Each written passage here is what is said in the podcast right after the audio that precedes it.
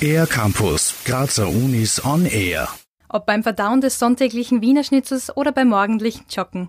Der Fettstoffwechsel mit seinen biochemischen Vorgängen spielt eine große Rolle im menschlichen Körper. Warum ein funktionierender Lipidstoffwechsel so wichtig ist, erklärt Dagmar Kratzki vom Gottfried Schatz Forschungszentrum der MedUni Graz. Fette sind sehr, sehr wichtige Moleküle, die einerseits als Energiespeicher dienen. Andererseits sind die Fette aber sehr wichtig zum Aufbau jeder Zelle. Jede Zellmembran besteht hauptsächlich aus Lipid.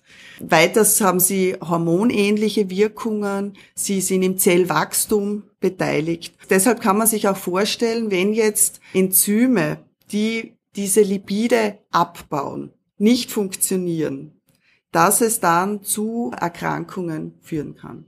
Seit Beginn des Spezialforschungsbereichs Lipidhydrolyse, den Dagmar grad geleitet, versuchen die sieben Forschungsgruppen erstmals alle fettspaltenden Enzyme die Lipidhydrolasen zu identifizieren und charakterisieren.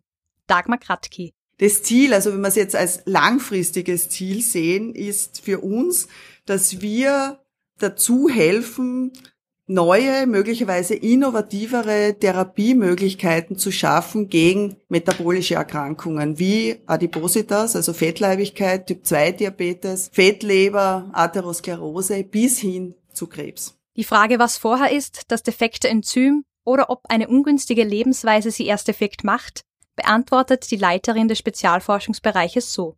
Also das häufigste ist, dass ein Enzym nicht funktioniert. Das ist einfach genetisch bedingt. Genetisch, es, es stimmt die ganze DNA-Sequenz nicht. Das Protein wird nicht richtig gebildet, ist nicht funktionell. Und da gibt es viele Krankheiten, wo man das schon weiß, wo man das betroffene Enzym zum Beispiel kennt.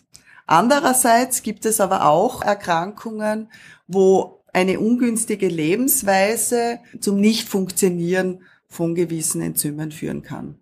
Die Biochemikerin rät daher zu ausgeglichener Ernährung und viel Bewegung. Mit der Grundlagenforschung wollen die interdisziplinär Forschenden maßgebliche Schritte in Richtung Behandlung von metabolischen Erkrankungen setzen. Für den ER-Campus der Grazer Universitäten Christina Koppelhuber.